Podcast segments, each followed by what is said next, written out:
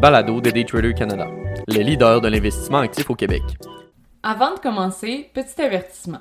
Le contenu de ce balado, les données financières et économiques, incluant les codes boursières ainsi que toute analyse et interprétation de celles-ci, sont fournis à titre d'information seulement. En aucun cas, elles ne doivent être considérées comme étant une recommandation ou un conseil d'acheter, de vendre, de vendre à découvert ou poser tout autre acte envers toute valeur mobilière, tout instrument dérivé ou tout actif ou classe d'actifs quelconque. Bonne écoute! Couvrir ou ne pas couvrir? Par Olivier Gélina, analyste financier et contributeur pour Daytrader Canada. La semaine a débuté sur les chapeaux de roue avec la baisse fulgurante de la livre sterling contre le dollar américain. Une baisse si importante qu'elle aura atteint son niveau le plus bas depuis 20 ans, touchant brièvement 1 dollar et 3 sous américains avant de remonter vers les 1,6 américains. La nouvelle en ébranla plus d'un sur les marchés. Quoiqu'il s'agisse d'une bonne nouvelle pour les Américains achetant des biens anglais, l'inverse est plutôt problématique. Si vous avez suivi la progression du dollar canadien contre le dollar américain dans les derniers mois, vous trouverez une relation similaire. Le standard américain s'impose. Une détérioration qui s'avère coûteuse de notre côté de la frontière. La chute de la livre sterling en début de semaine a quelque peu été provoquée par le gouvernement. Dans un marché déjà bien frileux, Kwasi Kwarteng, le nouveau ministre des Finances, largua une nouvelle à 45 milliards de livres sterling sur les marchés. Des coupures d'impôts.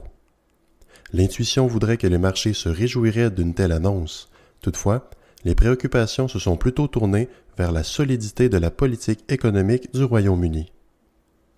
Il s'agit d'un plan plutôt ambitieux en pareil temps que de contracter un emprunt afin de contrebalancer le manque à gagner découlant de ces coupures. La Banque d'Angleterre se dit prête à augmenter les taux directeurs afin de contrer l'inflation dont les citoyens se voient être la cible. Le mois d'août a vu l'indice d'inflation grimper à 9,10% alimenté par le prix de l'énergie. Ces derniers ont fait les manchettes dans les derniers mois rapportant une augmentation moyenne de 30% au Royaume-Uni par rapport au reste de l'Europe. De notre côté de la frontière, l'érosion du UR, malgré son retour à la normale vers les 79 sous, n'a pas pu résister dernièrement, tombant à son niveau le plus bas en deux ans. Plusieurs facteurs affectent la performance plutôt triste du dollar canadien face à son comparse américain. La faiblesse des marchés financiers l'inflation qui perdure, les hausses de taux et la tendance globale des marchés de se réfugier dans le dollar américain lorsque la volatilité demeure trop élevée à leur goût. Une faible demande pour le UR et une plus forte pour le greenback. Ce qui nous amène donc à nos portefeuilles, souvent pondérés lourdement sur les marchés locaux, soit des titres sur le Toronto Stock Exchange dénominés en dollars canadiens certains investisseurs ont plutôt opté pour une diversification internationale, mais en couvrant la portion de devises de leurs investissements. Il est à se rappeler que l'investissement à l'international se décortique en plusieurs segments. Deux de ces segments sont la contribution du marché de l'équité étranger, soit la performance réelle du titre étranger, ainsi que la performance venant de la paire de devises, par exemple la progression du dollar canadien contre le dollar américain. La logique ici est qu'un fonds négociant en bourse, ou FNB, se voit souvent offert en version non couverte pour la devise, laissant les deux segments de rendement, ou encore couverte, laissant uniquement le rendement de l'actif sous-jacent en éliminant la fluctuation de la devise, moyennant un frais de gestion. À titre d'exemple, prenons le populaire FNB de BlackRock sur le SP 500. Ce FNB s'offre sur le TSX sous les versions non couvertes XUS et couvertes, soit XSP. Dans le graphique ci-dessous, la version couverte XSP a enregistré un recul de moins 21,15 dans les six derniers mois, alors que la version non couverte XUS a enregistré moins 12,36 soit un gain de performance de près de 9 Évidemment, la période observée demeure une perte nette dans les deux cas. Cependant, le gain additionnel enregistré avec la version non couverte fait également bénéficier de l'appréciation de valeur de la devise américaine contre le canadien.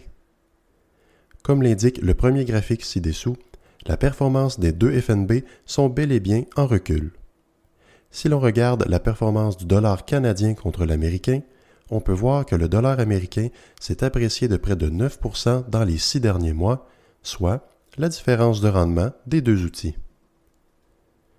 Bien entendu, cette illustration ne présente qu'un seul scénario parmi tant d'autres. Avant de lancer tous ces investissements internationaux en formule non couverte, davantage de préparations sont requises. Elle ne s'adresse pas à tous les types d'investisseurs. Un facteur à considérer est que les grandes paires de devises, par exemple le yen japonais, la livre sterling, le dollar canadien et autres, ont tous une tendance de retour à la moyenne. Les cycles peuvent être de diverses longueurs et les chocs multiples. Toutefois, un niveau d'équilibre est habituellement retrouvé à la fin de ces cycles. La volatilité enregistrée dernièrement dans les marchés de devises est une réponse directe aux différentes polices monétaires et fiscales déployées dans les grandes économies mondiales. Un second facteur d'importance est l'horizon de placement. Comme tout juste mentionné, les nombreux chocs ces dernières semaines ne sont que d'infimes segments pour un investisseur ayant un horizon de 10 ans et plus. À l'inverse, un investisseur envisageant la retraite et une stabilité au niveau de la performance de son portefeuille sera beaucoup plus affecté par ces chocs. Un long horizon de placement peut généralement encaisser les chocs au fil des aléas économiques, ce qu'un horizon plus court ne peut se permettre. Ceux misant davantage sur la stabilité de leur portefeuille préféreront une avenue moins volatile, couvrant ainsi le risque, mais également le rendement potentiel de la devise étrangère.